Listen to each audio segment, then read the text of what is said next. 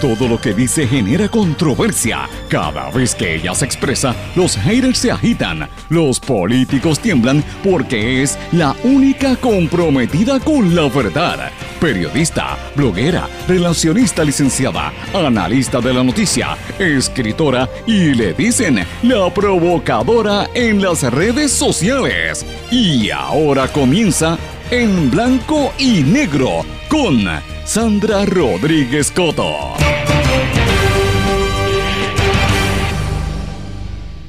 Bienvenidos a su programa en blanco y negro con Sandra para hoy jueves 6 de junio de 2019. Esta es la edición 293. Le saluda Sandra Rodríguez Coto y le doy la más cordial bienvenida para esta hora donde vamos a estar haciendo un análisis de todo lo que está ocurriendo en Puerto Rico, las noticias más importantes. Señores, la verdad está bajo asedio. La verdad está bajo asedio en Puerto Rico. Hoy hablamos de los intentos por ocultar la verdad, la falta de transparencia y los ataques a la prensa en Puerto Rico ¿Qué es prensa y qué no es prensa? Hoy vamos a hablar de eso, señores, porque es parte de lo que tenemos que discutir para que usted esté claro del trabajo que se hace, lo que se hace en, términos de comunicación. Señores, hartos de excusas y están los viequenses y los culebrenses. Ustedes saben que en el día de ayer hubo una protesta grande en el área de San Juan, en el Capitolio. Llegaron a la fortaleza, hubo una serie de, de ¿verdad? escaramuzas en esa área. Pero lo cierto es que están protestando porque sigue el eterno problema de las lanchas. Vamos a hablar de ese tema. El gobernador, ustedes saben que también anunció, va a dar su mensaje desde Ponce, pero las minorías, sobre todo el Partido Popular, dice que no va a ir al evento en Ponce porque viola la Constitución y lo catalogan de un meeting partidista. Hoy hablamos en adelante. El Contralor Electoral demandará 27 candidatos por cobro de dinero. Y hay otras situaciones ocurriendo en el resto del mundo, sobre todo eh, referente a las políticas eh, adoptadas por el presidente de los Estados Unidos en nuestro entorno caribeño, en la región del Caribe. Así que debemos estar atentos a ese tema durante el día de hoy. Eh, como todos los días, le doy las gracias por su sintonía. Este programa, usted sabe, como digo yo, lo oyen solamente cuatro gatos. Cuatro gatos en las ocho emisoras más fuertes en cada una de sus regiones. Cuatro gatos que me escuchan, yo creo que son tres en Puerto Rico y uno en Estados Unidos. Mentira, ¿qué va? Sabemos que solamente en una de las emisoras que tiene una plataforma digital en Estados Unidos, el promedio de audiencia supera las 80 mil personas y me refiero a los amigos de X61, que es la 610 de Patillas, que es la más fuerte en toda la zona del sureste de Puerto Rico, y en la FM, que es el 94.3 FM, te incluye eh, Arroyo, Salinas, Yabucoa, Patillas, Maunabo, toda esa zona, y ellos tienen una presencia muy fuerte en sus plataformas digitales en los Estados Unidos. También me pasa igual con Cumbre 1470 AM en Orocovis y toda la zona de la montaña que tiene una presencia también muy fuerte en el centro y este y, sureste de los Estados Unidos. Acá en Puerto Rico pues domina la, región de la montaña al igual que su eh, eh, emisora en FM 106.3 que cubre la montaña y el norte hasta Manatí, toda esa área. Éxitos 1530 en Utuado, Adjuntas, Jayuya, Arecibo. Hoy tenemos noticias de, éxitos y estén atentos porque las vamos a discutir más adelante. También ustedes saben que nos, nos pueden sintonizar a través del 1480 en Fajardo, toda la zona este y noreste del país, WMDD, que están ubicados en Fajardo, pero se escucha hasta Carolina, todos los pueblos de, de esa zona y también en nuestros amigos de Vieques y Culebra, que sé que me, escuchan porque todos los días me escribe alguien de por allá, al igual que de las Islas Vírgenes en Estados Unidos y las, y las Islas Vírgenes Británicas.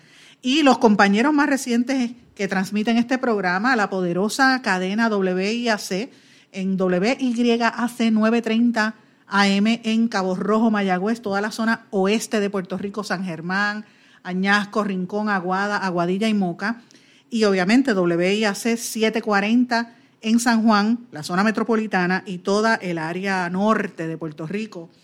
yo diría que la mitad de Puerto Rico, así es que eh, si son cuatro gatos los que nos están oyendo, pues mira, no se preocupe porque son poquita gente la que está escuchando este programa. Pero bueno, hoy, aunque sean tres gatos o dos gatos, como digo yo, vamos a hablar de los temas que son importantes. Como todos los días le digo, usted me puede escribir a través de las redes sociales, me puede escribir en Facebook, Sandra Rodríguez Coto, en Twitter, SRC Sandra, y también en mis diferentes plataformas eh, digitales, las plataformas de las diferentes emisoras que acabo de mencionar. Pero hoy quiero comenzar hablando sobre el tema de la prensa y el tema de la transparencia, la falta de información. Traigo este tema a colación porque ustedes recordarán que hace unos días, la semana pasada y la semana anterior, habíamos estado discutiendo las políticas del gobernador, sobre todo el anuncio que hizo el secretario de Hacienda, eh, que iba a iniciar un protocolo de transparencia de los documentos oficiales del gobierno eh, para que cuando usted vaya a solicitar alguna información, sobre todo si usted es periodista, usted tiene que seguir un protocolo, pedir una carta, enviarla por correo, esperar a que le contesten pasan 10 días y entonces ellos determinan si le contestan o no, si el documento o la información es pública, le contestan entonces a usted hacia atrás de, regreso y ahí, y ahí usted decide si publica la nota. Ahora, yo le pregunto si eso es noticiable o no. Señores, cuando una noticia rompe, usted la necesita en el momento, sobre todo en el entorno en que nosotros nos estamos moviendo con el tema de la deuda y la, y la quiebra de Puerto Rico, que todas las negociaciones se hacen en un momento, bajo una decisión del tribunal. Eh, radican un caso en el tribunal, ustedes saben que todo es así, rapidito. Así que la prensa ahora más que nunca necesita rapidez en la información y esto que está haciendo el gobierno es otra de los, de los, eh, ¿verdad? De, los, artilugios, las prácticas que, que implementan los gobiernos para limitar el acceso. Esto que está haciendo la administración del gobernador Rosselló es una copia al carbón de lo que hacía Alejandro García Padilla de no ser transparente la información. Así que ya usted tiene ese ejemplo, ese área, ¿verdad? Ese, primer espacio donde la información, el futuro de Puerto Rico, el futuro económico, cuánto más le van a recortar en beneficios y en, y en pensiones a los empleados del país, cuánto van a cortar en términos de agencias y de municipios y, y, cuánto van a aumentar en impuestos. Esa información usted sabe que la prensa está haciéndosele cada día más difícil buscarla porque el gobierno no la quiere soltar. Por un lado eso. Por un lado usted tiene la Junta de Control Fiscal eh, con sus políticas de, difusión de información que también son limitadas. Y por tercer, grado, por tercer eh, ángulo usted tiene el elemento de los haters, lo que yo llamo los haters, la gente que está en los medios de comunicación, eh, sobre todo en las redes sociales, una, partidas de seguidores de los partidos políticos pagados, sobre todo en, el caso del gobierno, con fondos públicos, para únicamente atacar a los periodistas o a los comentaristas o a los analistas que hacen señalamientos y hacen fiscalización. Así que fíjese cómo me estoy yendo de un lado a otro. Por otro lado está el, la práctica de entidades privadas de prácticamente tratar de intimidar al que esté tratando de investigar o hacer un trabajo que sea en beneficio del público, como le ha pasado, por ejemplo, al compañero Chopper, que ha, estado bajo asedio de empresarios que no quieren que investiguen los manejos turbios que tienen en sus negocios. Y usted como consumidor tiene derecho a enterarse, pero si las autoridades no hacen el trabajo, para eso está la prensa, para hacer el trabajo. Señores, pero estamos llegando a un nivel de escalada más alto. Y fíjense que le he dado todo este preámbulo porque hay dos elementos adicionales que faltan en esta en esta, en esta ecuación que tienen que ser bien preocupantes precisamente por la forma en que estamos viviendo en Puerto Rico, por el momento histórico en que vivimos, donde usted necesita tener información para decidir si se queda o se va, o si usted combate o, se, o, simplemente se rinde, porque estamos en un momento neurálgico en nuestra historia que todos tenemos que estar al día de lo que sucede. ¿Cuáles son esos dos elementos? El primero, lo que yo he denominado en innumerables columnas, artículos, y mm, escritos, ensayos que he hecho y en ponencias que he hecho públicas. Usted, el récord está ahí, usted lo puede buscar en mi blog, en Sandra Rodríguez Coto en Blanco y Negro eh, Media, Blogspot, o en las columnas que se publican en Noticel. Este, este elemento se llama el chayoteo. Lo que yo le llamo el chayoteo es el término que se, se utiliza en todo Centroamérica, en México, por ejemplo, y es a los elementos de los medios de comunicación, particularmente que se hacen llamar periodistas o analistas que reciben un salario, un beneficio económico o algún tipo de, ayuda, que son comprados, que son sobornados por intereses económicos o políticos, en este caso políticos. En Puerto Rico se está ocurriendo, amigos, y ocurre en casi todos los medios grandes y en algunos medios pequeños también que reciben influencia de los alcaldes, de los legisladores o de, los partidos que estén en el poder y esto no se limita únicamente al PNP, también sucede bajo el Partido Popular y sucede mucho también bajo lo que las, las compravendas, las prebendas ideológicas de sectores de izquierda. O sea, está en todas partes. Usted como, como radio escucha, usted va a saber de dónde parte la, información, eh, de, acuerdo a quién es el periodista. Usted sabe cuál es el periodista que, que se pasa chayoteando porque le pagan almuerzos, le pagan viajes, janguea con los dueños, janguea con los políticos, almuerza, se va para el hotel, le pagan, eh, ¿cómo se llama? Le cogen eh, lo que le llaman, antes en radio se le llamaba la payola, o sea, es por, por a cambio de una cobertura favorable o de hablar de ciertos temas y ocultar otros temas en la información pública, pues recibe un beneficio. Eso sucede en Puerto Rico. Y yo creo que ya vamos a, tener que llegar a un momento donde empiecen esas llamadas y esos señalamientos por nombre y apellido, porque eh, yo llevo, le digo, mucho tiempo mirándolo, he estado observándolo con respeto porque hay gente que se está ganando la vida, hay gente que, ¿verdad? Yo no tengo la evidencia documental, no tengo el, documento en mi mano, pero sí uno lo ve por las ejecutorias y por los comentarios. Pero va a llegar un momento donde nosotros vamos a tener que llamarlos por nombres y apellidos porque ya está bueno, le hace daño al país y le hace daño al periodismo. Eh, una manifestación de ese chayoteo es cuando usted escucha a políticos y a expolíticos y a cabilderos que reciben sueldo hablando en los medios, hablando en la radio, haciéndose pasar por periodistas. Ejemplos de esto, mire, Jorge de Castrofont, que lo hemos visto haciendo reportajes en la calle, entrevistando a una persona que fue convicto. Y usted dirá, bueno, él tiene derecho a rehabilitarse, sí. Y, tengo que decirles algo en lo, en lo más profundo de mi corazón.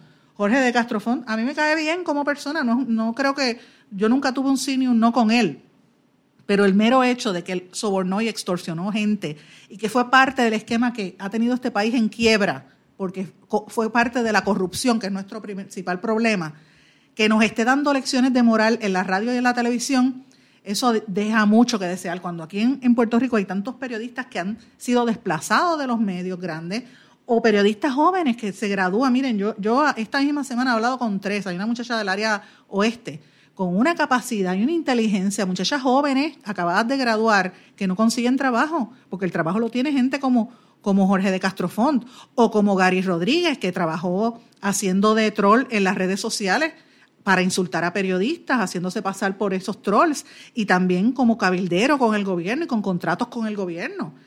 Y, y, así como él, que está en varios medios, hay muchos otros. Y señores, yo tengo que hacer una distinción hay abogados y hay gente que ejerce su trabajo y hace trabajo de, legal y hay gente que hace su trabajo eh, incluso de asesoramiento, pero la clave en esto es decirlo al público para que el público lo sepa. Yo he trabajado como relaciones, eh, soy relacionista, tengo mi licencia de relacionista, he trabajado como relacionista durante muchos años. Cuando no ejerzo de periodista, estoy haciendo el trabajo de, tengo que ganarme la vida de alguna manera, porque a mí no me regala, el dinero no me nace en las matas, señores. Pero si yo estoy detrás de un micrófono y yo voy a hablar del tema X y yo a ese tema X, el que sea, representé un cliente o lo estoy representando, yo lo, soy la primera en decirlo, yo no lo tapo, porque usted tiene el derecho a saber por dónde viene mi opinión, de a qué se responde mi opinión y por qué yo hablo. Y eh, yo creo que en Puerto Rico la única persona que, y, y ahí tengo que hacer pecar de, falta de modestia, como usted crea, pero lo tengo que decir, señores. La única persona que dice que ha tenido algún cliente en algún momento públicamente soy yo, porque a mí me gusta hablar con transparencia. Yo no tengo absolutamente nada que ocultar. Lo único que yo tengo en la vida es mi nombre. Y la gente sabe, porque Puerto Rico es muy chiquito, sabe los, los, vínculos, las conexiones, la gente que uno conoce, con quien uno ha trabajado en algún momento de la vida. Así es que yo, si he trabajado con un cliente, yo lo digo, yo no tengo problema, no lo voy a tapar. Ahora, pregúntese cuántos eh, comentaristas en los medios hacen eso? ¿Cuántos analistas en los medios hacen eso? ¿Cuántos abogados le dicen, le hacen un análisis legal y no le están diciendo que están representando a una de las partes? Eso pasa todos los días, señores. Los más famosos analistas no le dicen, están hablando de una ley y no le dicen que son los abogados que están eh, cabildeando por esa ley. Eso es una falta de respeto, eso es una falta, una desinformación al país y es parte del problema de desinformación y de la crisis que tenemos en Puerto Rico. Así que eso se tiene que erradicar. Y yo creo que hay otras voces que se tienen que eh, unir a, exigir este reclamo que yo estoy haciendo, a que la gente sea transparente. Si usted está representando a un legislador, o usted es abogado de Monsanto, o usted es abogado de un centro comercial, o usted es abogado de, un, de una compañía que, que vende productos en Puerto Rico, dígalo porque si usted va a estar hablando de esa compañía o en contra de esa compañía, la gente tiene que saber a quién usted responde. a quién, para, por qué es que usted está hablando. Así que fíjense todos los ejemplos que le he dado ahora del tema de la prensa. Ahora llego a un tema que a mí me tiene bien preocupada y estoy haciendo el llamado eh, porque creo que tenemos que tener todos los ojos muy abiertos. En América Latina mm, eh, hay, varias, hay varias formas en las que se trata de acallar a los periodistas. Se, se, se acallan a los periodistas pagándole, ¿verdad? como hacen aquí con el chayoteo, que los callan haciendo eso, o mandándolos a darle golpiza, o mandándolos a matar o amenazándolos. Eso es lo que sucede en muchos países del mundo. Menciono América Latina porque es lo más cercano que tenemos. En Estados Unidos, los asesinatos de periodistas no son tan comunes, aunque sí han ocurrido. Eh, y, tengo que mencionarlo porque uno, el primero, o uno de los primeros periodistas que asesinaron fue Manuel de Dios Unanue eh, hace muchos años, que investigó a los narcotraficantes en Nueva York y gracias a Manolín yo me hice periodista porque él fue quien me guió en él. Cuando yo era niña me, inspiró para ser periodista. A él lo mataron porque él investigaba lo, el narcotráfico cuando la época de los extraditables y de Pablo Escobar, él, se, él empezó a investigar los carteles que se estaban abriendo en Nueva York y ahí es que él, eh, los de Cali, lo, lo trata, para silenciarlo lo mataron y eso pues no es muy común en Estados Unidos, pero sucede. En Estados Unidos lo que se está aplicando ahora es el Patriot Act, la ley del patriota para tratar de callar y dice que un periodista que esté dando información de acceso a la gente pues está incumpliendo con las leyes patrióticas y que por eso es que son traidores al país o traidores a la nación. Pero cada día más se aplica esa ley de patriotas para los periodistas que difunden información por ejemplo, de que el gobierno los esté espiando, de que el gobierno utiliza las redes sociales y la Internet para espiarlo, o lo que ha hecho Wikileaks, mire el ejemplo de, eh, Julian Assange y todos los demás vinculados a ese esquema. Así que Estados Unidos no es una panacea de la realidad, no es, una, no es el mejor lugar del mundo para el ejercicio de la prensa, pero ciertamente hay otros métodos para tratar de, limitar el acceso al, ejercicio del periodismo.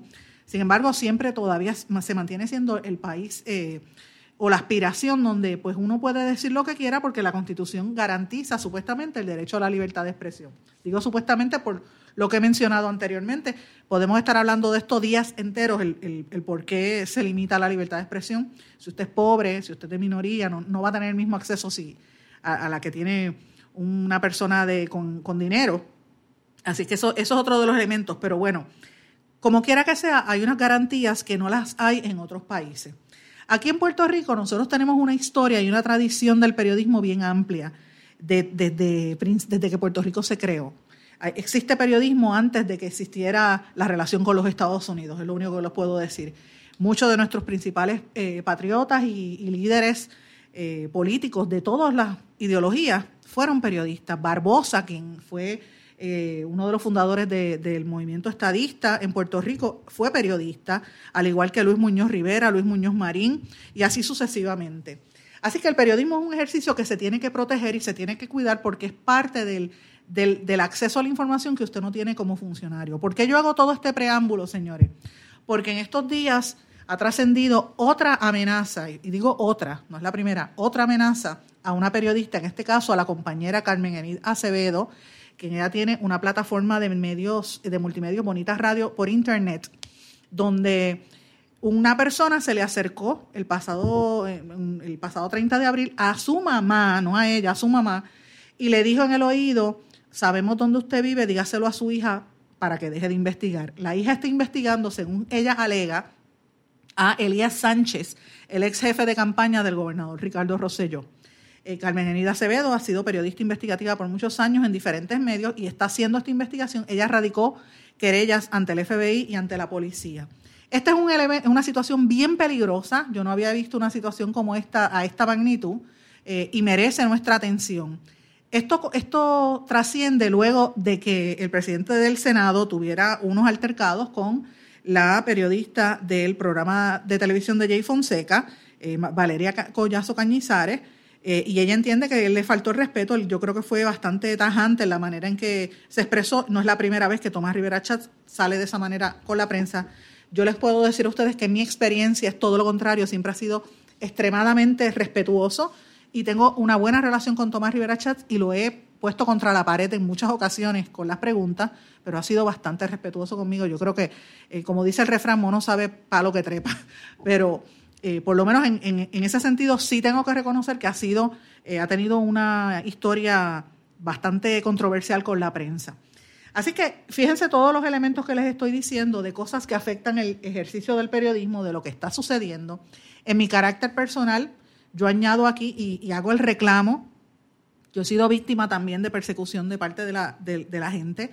Ustedes recordarán cuando el paso del huracán María, la cobertura que hicimos de voluntaria, yo no trabajaba allí en Guapa Radio, en la cadena Guapa Radio, que fue la única cadena que estuvo al aire.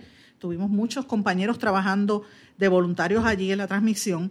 Y nosotros desde el segundo día después del huracán empezamos a ver las incongruencias que había entre lo que decía el gobierno y los muertos que decían los alcaldes y la gente que, nos llamaba o que llegaba hasta la estación y empezamos a hacer las preguntas y a hacer los señalamientos. Eh, y yo eh, tuve en dos ocasiones dos eh, encontronazos muy fuertes al aire, uno con el, el ex secretario de Asuntos Públicos, que es Ramón Rosario, que ese fue bastante fuerte, tuvo que intervenir el compañero Luis Penchi porque Ramón Rosario incluso hasta llegó a faltarme el respeto al aire.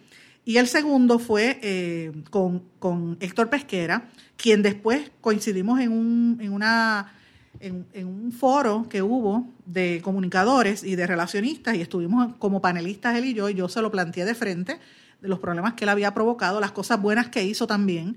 Eh, y a raíz de, esa, de ese intercambio, yo recibí una cantidad de, de ataques y de amenazas a nivel cibernético que por segunda ocasión tuve que poner querellas.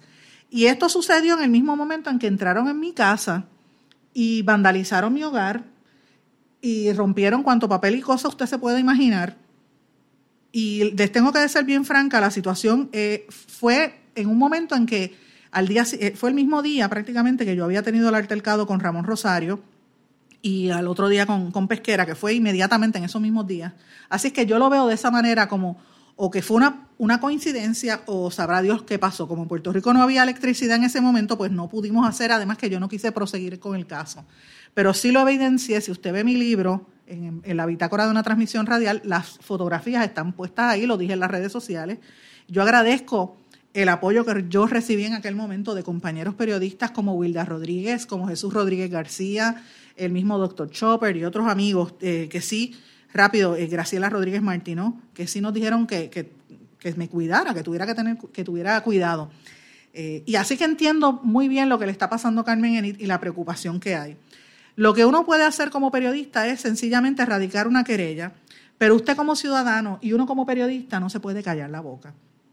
Porque todo esto que yo, todo este preámbulo que le, he dicho, que le he dicho, todas estas situaciones, ya sea el payoleo, ya sea las, las amenazas, o ya sea la, ¿verdad? El, el, arrinconarlos y sacarlos de empleo como le está pasando a otros, única y llanamente tienen el, el, efecto de tratar de limitar el acceso que usted tiene a enterarse de las cosas.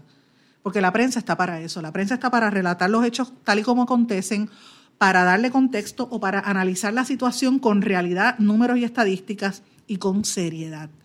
Y ahora más que nunca, el pueblo de Puerto Rico necesita información, necesita estar informado, y necesita saber lo que está ocurriendo de verdad. Basta ya de los atropellos a la prensa. Vamos a una pausa y regresamos enseguida. No se retiren, el análisis y la controversia continúa en breve, en blanco y negro, con Sandra Rodríguez Coto.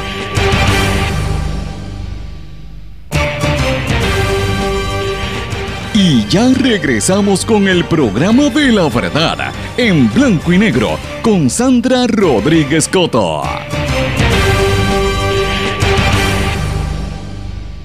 Amigos de Regreso en Blanco y Negro con Sandra, antes de terminar este tema que dejé a mitad en el segmento anterior, y les confieso que no pensé que iba a estar hablando tanto rato sobre lo que es el ejercicio de la prensa, quiero redondearlo con un planteamiento que quiero dejarles a ustedes en su mente, señores a veces cuando uno habla de, la prensa, pues uno piensa en, los personajes, en, la, en el fichureo, en los periodistas que salen en televisión, en los artistas que dicen ser periodistas, uno piensa en eso. Eh, pero yo les digo con toda franqueza, La prensa tiene una función muchísimo más amplia que esa y mucho más importante, sobre todo en momentos como este. Y los periodistas en Puerto Rico están haciendo su trabajo con las, las dificultades que tienen, con la crisis económica que hay y con la merma en los empleos que hay, porque redacciones, salas de redacción, para que ustedes tengan una idea, los periódicos antes tenían sobre 150 empleados y 40, 50 reporteros. Ahora mismo hay periódicos aquí como Primera Hora y El Vocero que no pasan de 10 o 12 reporteros. Eh, y algunas veces son menos los que están trabajando. Lo mismo pasa con el Nuevo Día, Metro. Son muy pocos las cantidades de periodistas que tienen comparados al pasado.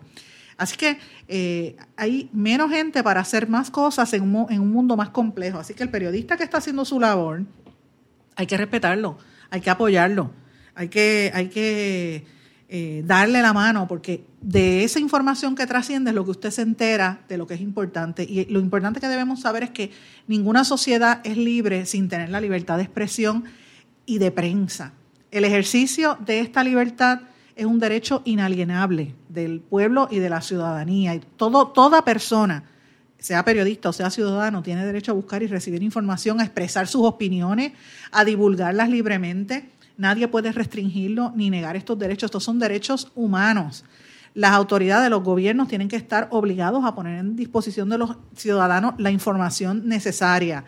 Así que temas como el limitar la expresión, el, el utilizar presiones, la intimidación o en algunas ocasiones arrestos, terrorismo o asesinato de periodistas o la destrucción de material o forma de agredir o de tratar de coartar el ejercicio realmente no afectan al periodista y al individuo, pero lo que afecta es a la libertad de expresión y de prensa.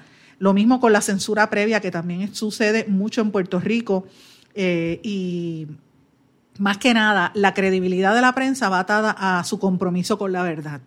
No importa en qué medio usted esté, siempre y cuando usted sea ético y diga la verdad y se apegue a la verdad, el pueblo lo sabe. Hay que buscar precisión, hay que buscar equidad. Si usted comete un error, no tenga temor en, en, en exigirle al periodista. Y usted como periodista, en admitir su error, yo lo he hecho muchas veces y lo haré y lo seguiré haciendo, porque no soy perfecta y voy a cometer errores como cometemos todos, pero usted como público tiene que exigir mejor calidad y que haya una diferenciación entre lo que es un mensaje periodístico y lo que es un mensaje comercial, que usted sepa que la entrevista que se está haciendo a alguien es una entrevista comercial, no una entrevista periodística. Y usted necesita saber eso porque la responsabilidad no es solamente del periodista, es también suya como consumidor como consumidor de medios, porque el medio es un producto, así que usted como consumidor de producto tiene que exigir que, el producto sea, eh, sea veraz y sea ético. Y más que nada, ningún periodista debe ser sancionado o limitado por decir la verdad o por formular críticas o denuncias a los que están en el, en el poder, el poder que sea. Así que con eso en mente, cierro esta conversación les pido que me manden sus comentarios a través de las redes sociales, porque precisamente de eso es que se trata, de la conversación, de que mantengamos una, conversación eh, abierta. Y yo espero que estas denuncias que han trascendido no se queden en nada. Pero señores, hay varias noticias importantes que quiero comentar.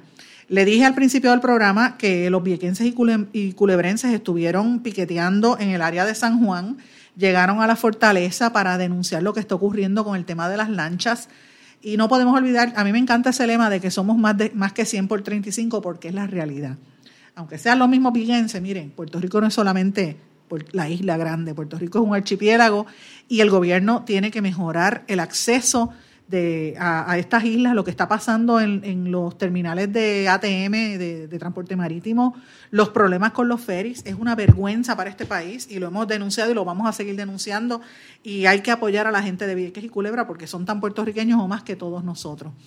Eh, por otra parte, amigos, el gobernador anunció, y cambiando el tema, que como les dije al principio, que va a llevar un, un mensaje en Ponce eh, los populares, particularmente el portavoz de la minoría en el Senado, Eduardo Batia, dijo que, el mensaje de presupuesto fuera del Capitolio viola la Constitución, el artículo 17, eh, sección 17, artículo 3, perdón, de la Constitución, que dispone que el gobernador solo podría convocar a la Asamblea Legislativa fuera del, del, del Capitolio en casos de invasión, rebelión, epidemia o cualquiera otro que provoque un estado de emergencia. Y en ningún momento Puerto Rico está en estado de emergencia, por lo cual eh, consideran los populares y los independentistas y también el senador independiente, por lo menos, Vargas Vidot, que lo que va a hacer el PNP en Ponce es un mitin político, no un mensaje de Estado. Así que, este, obviamente, volvemos a lo mismo. Se va, se utiliza este subterfugio para desviar la atención de los temas medulares, de las, las, preguntas que el gobernador tiene que contestar sobre el presupuesto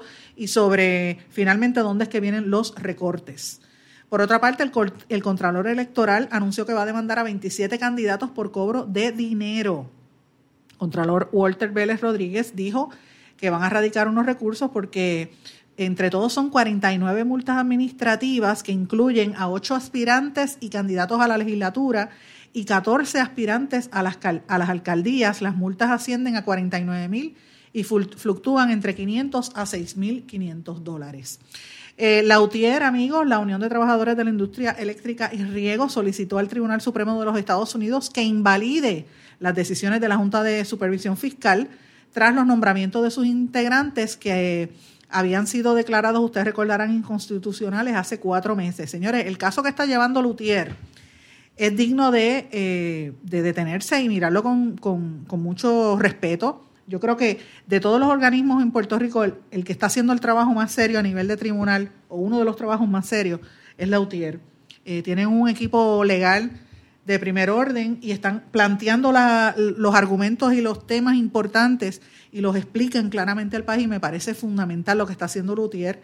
Ojalá otros sindicatos estuvieran haciendo lo mismo en Puerto Rico para tratar de aclarar este proceso de, reestructurar y de cambiar lo que tenemos aquí en Puerto Rico. Mientras tanto, eh, Natalie Yaresco, la directora ejecutiva de la Junta, dice que son mitos los argumentos de que la Junta va a cerrar recintos y que con el alza en la matrícula de la UPR los pobres no van a poder estudiar. Ella dice que los pobres sí van a poder estudiar en la UPR y que el plan fiscal está diseñado para no afectar a los pobres en la universidad. Eso dice ella, señores.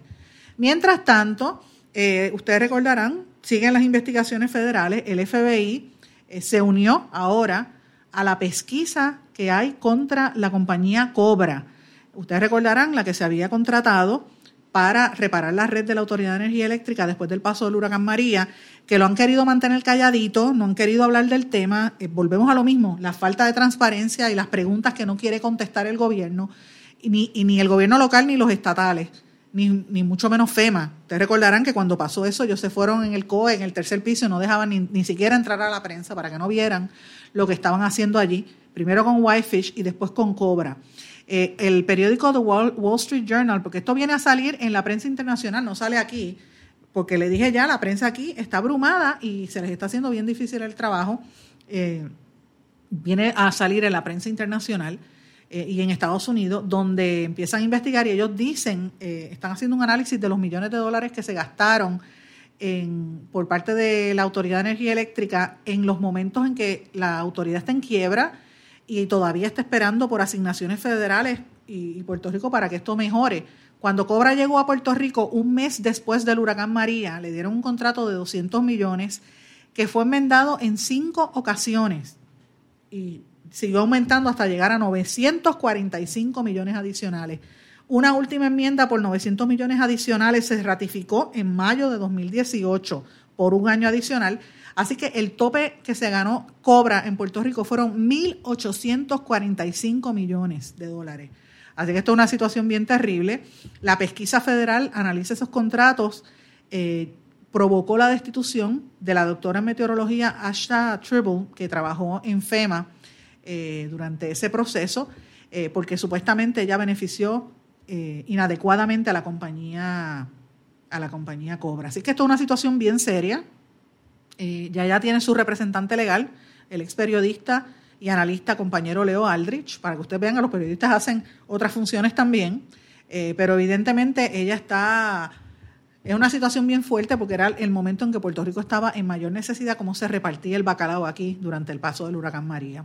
Y hablando del huracán María, trasciende a nivel internacional que nosotros en Puerto Rico estamos a la espera de una firma del presidente Trump es el último paso que, necesitamos para que nos den finalmente mil millones de dólares adicionales que se necesita para eh, el proceso de recuperación después del huracán María.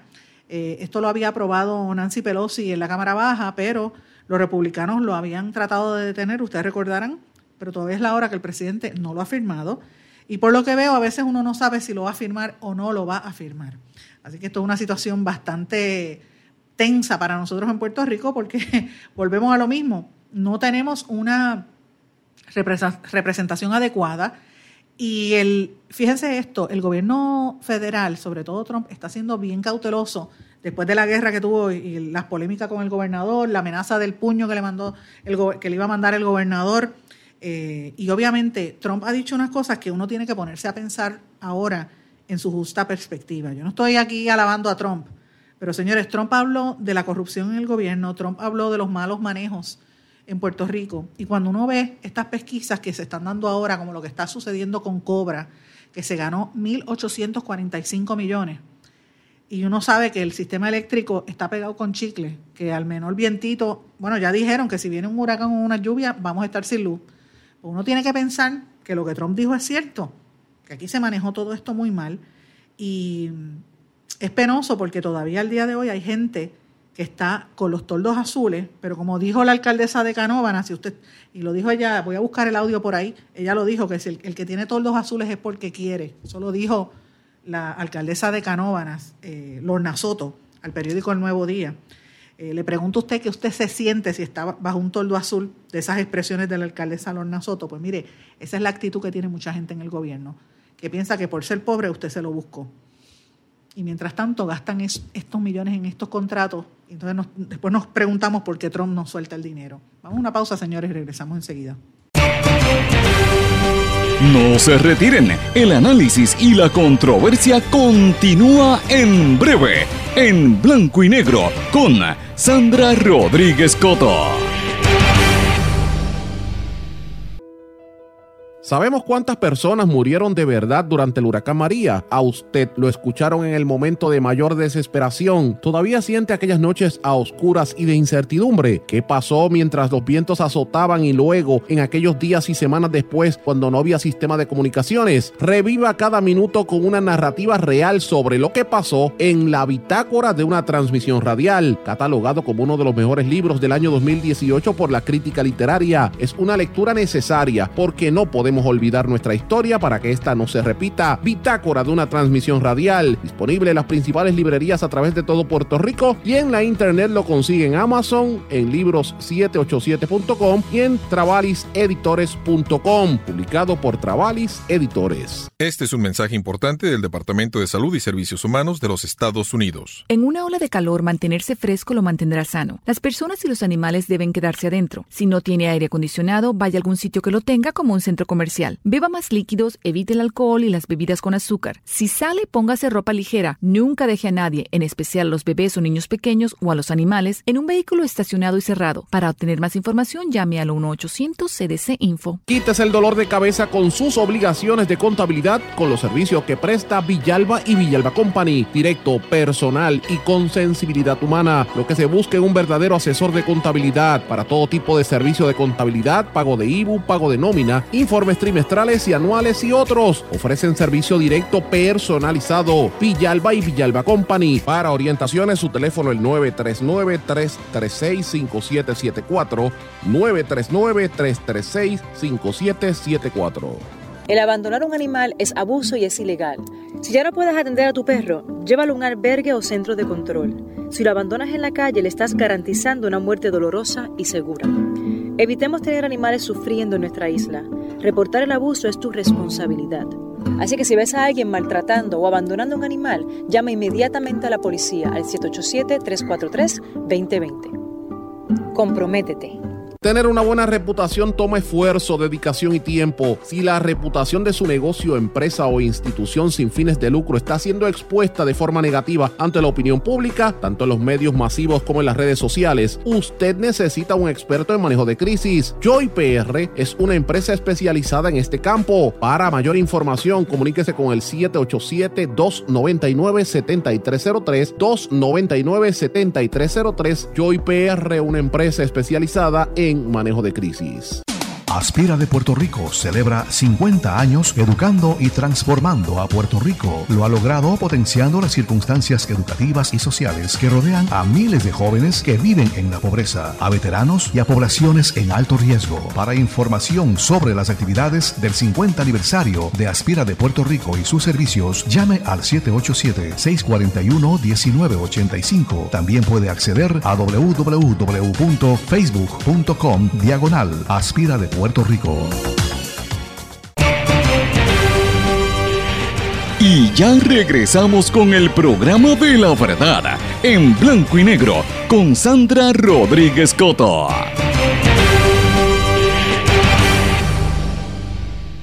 Amigos, de regreso a esta parte final de En Blanco y Negro con Sandra y tengo varias noticias internacionales y una local. Empiezo rápido con los internacionales, empiezo por los Estados Unidos. El gigante farmacéutico Pfizer escondió que uno de los medicamentos que, que manufacturaba y vendía aparentemente previene el Alzheimer. Y esto es importante, amigos, porque en enero del 2018 Pfizer anunció que iba a dejar de producir el medicamento Embrel, un, un desinflamante. Eh, y ellos no, ¿verdad? Eh, anunciaron también que no iban a buscar más medicinas para tratar el Alzheimer y la enfermedad de Parkinson, y eso pues provocó bastante decepción entre los seguidores, los pacientes. Eh, y ellos no dijeron que era lo que ellos dijeron que el, el, dinero en aquel momento lo iban a invertir en otros medicamentos. Lo que ahora está revelando el diario The Washington Post es que no dijeron, en aquel momento Pfizer no quiso decir que su medicamento, aparentemente el, medicamento Embrel que se utiliza para bajar la inflamación a los pacientes que tienen artritis reumática, eh, aparentemente reduce en un 65% el Alzheimer.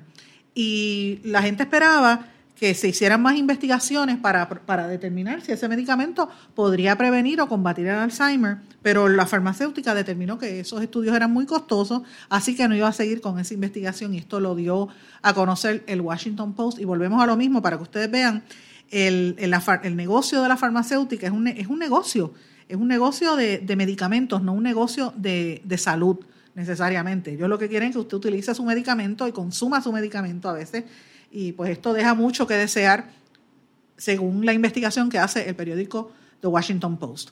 Eh, Estados Unidos, por otra parte, el presidente dio a conocer que continúan hoy las negociaciones con México, que todavía no logran alcanzar acuerdos sobre el tema de los aranceles ni el flujo de los inmigrantes, que todavía falta bastante en la, eh, en la negociación. Ustedes recordarán que se, Trump anunció que los aranceles a México van a aumentar un 5% este mes, 10% el mes que viene, y así sucesivamente hasta que lleguen a un 25% si México permite que sigan entrando gente de Honduras, Guatemala y El Salvador, a los que los americanos catalogan de delincuentes y de una amenaza para el país.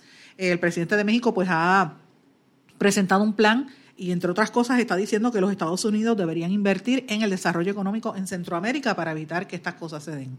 Señores, ha trascendido, lo dijimos en este espacio, una noticia hace unos días atrás de una, una pareja que fue a un hotel en la República Dominicana y a ella la agredieron, me refiero a Tammy Lawrence de, eh, Daly.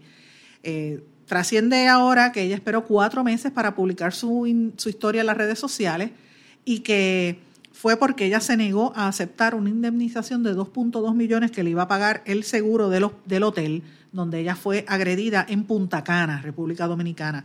Pero señores, en ese mismo hotel, creo que fue ayer o antes de ayer, trascendió otra noticia de otra mujer que aparentemente fue agredida y murió. En la información estoy tratando de corroborarla, pero la vi en varios medios en Estados Unidos.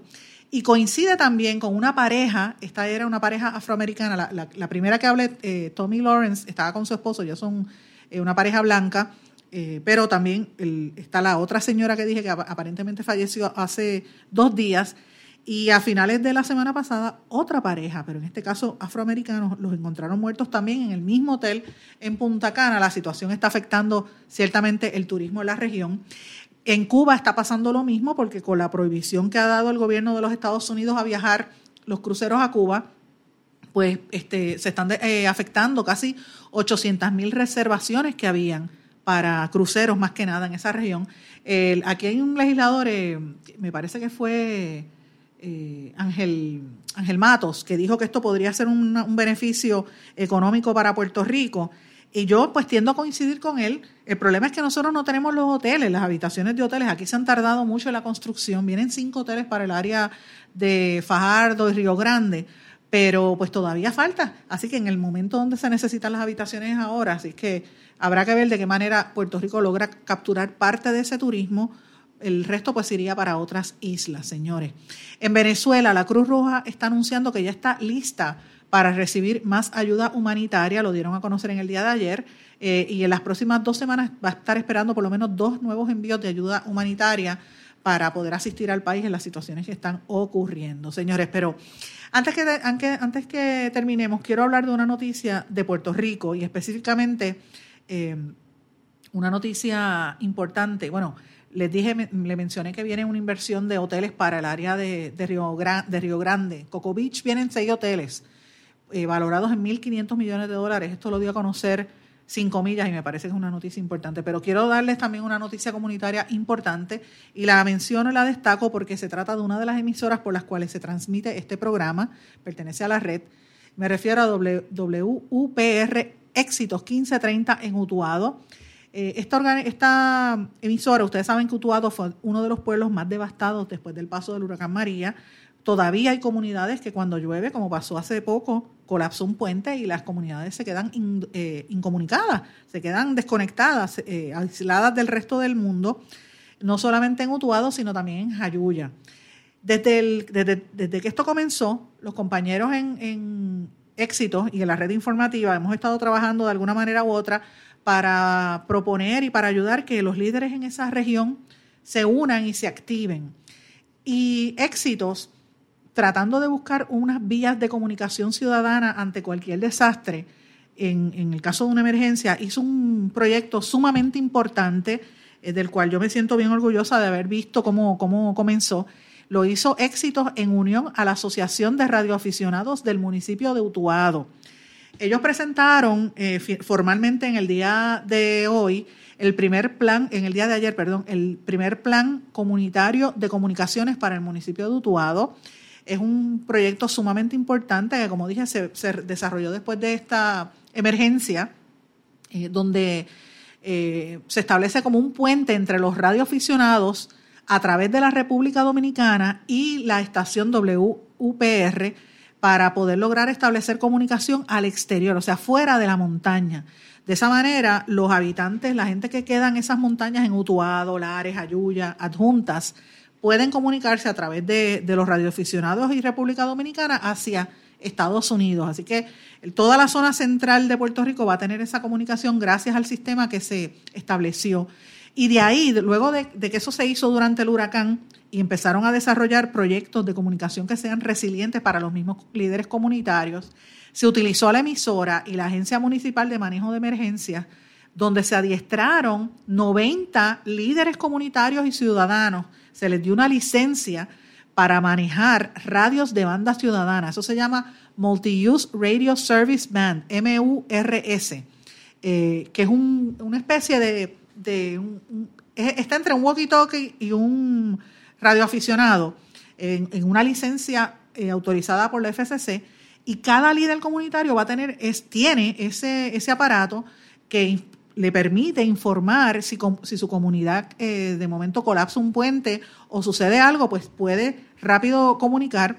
Eh, y esto lo dio el adiestramiento, parte del adiestramiento lo dio uno de los radioaficionados, Pedro Lavallán de Echendía.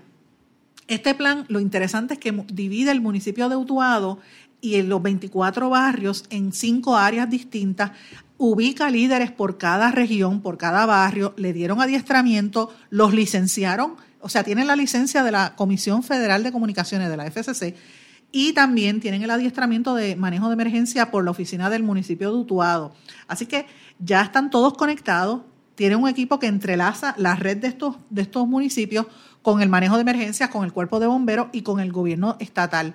Así que la única emisora en Puerto Rico que está haciendo esto es Éxitos 1530 y a mí me parece que esto es un ejemplo para el resto del país es parte de los esfuerzos que nosotros hemos tratado de hacer a nivel comunitario y a nivel, eh, desde, los medios de comunicación, después de la experiencia que experimentamos durante el paso del huracán María, y yo creo que es crítico que este tipo de información eh, se sepa, trascienda, y esperemos poco a poco que otras emisoras, por lo, por lo menos las que tenemos que, por las cuales se transmiten estos programas, comiencen a hacer lo mismo. Estamos planificando hacer lo próximo en, el área de Patillas, luego en Fajardo, eventualmente acá en San Juan.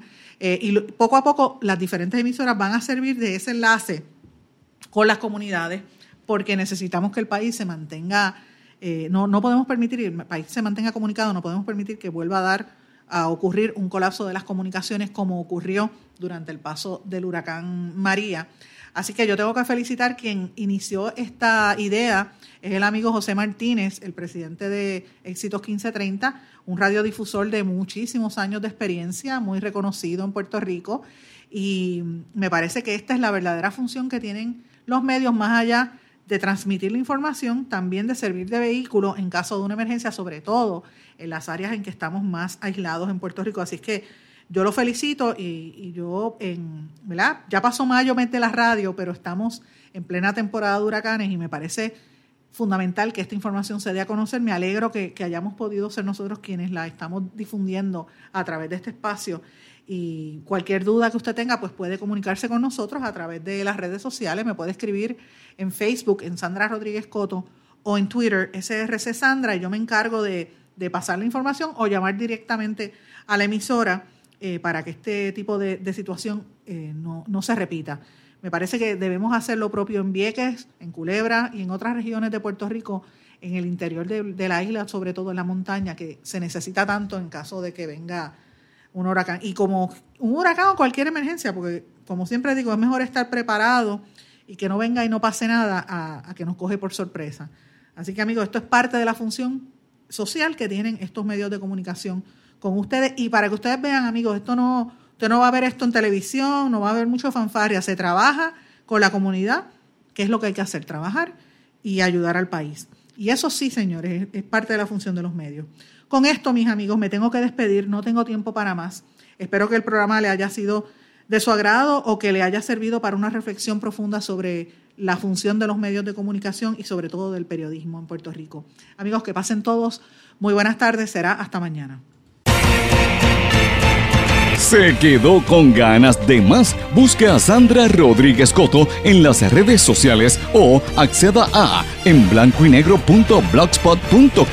porque a la hora de decir la verdad solo hay una persona en la cual se puede confiar. Sandra Rodríguez Coto en blanco y negro.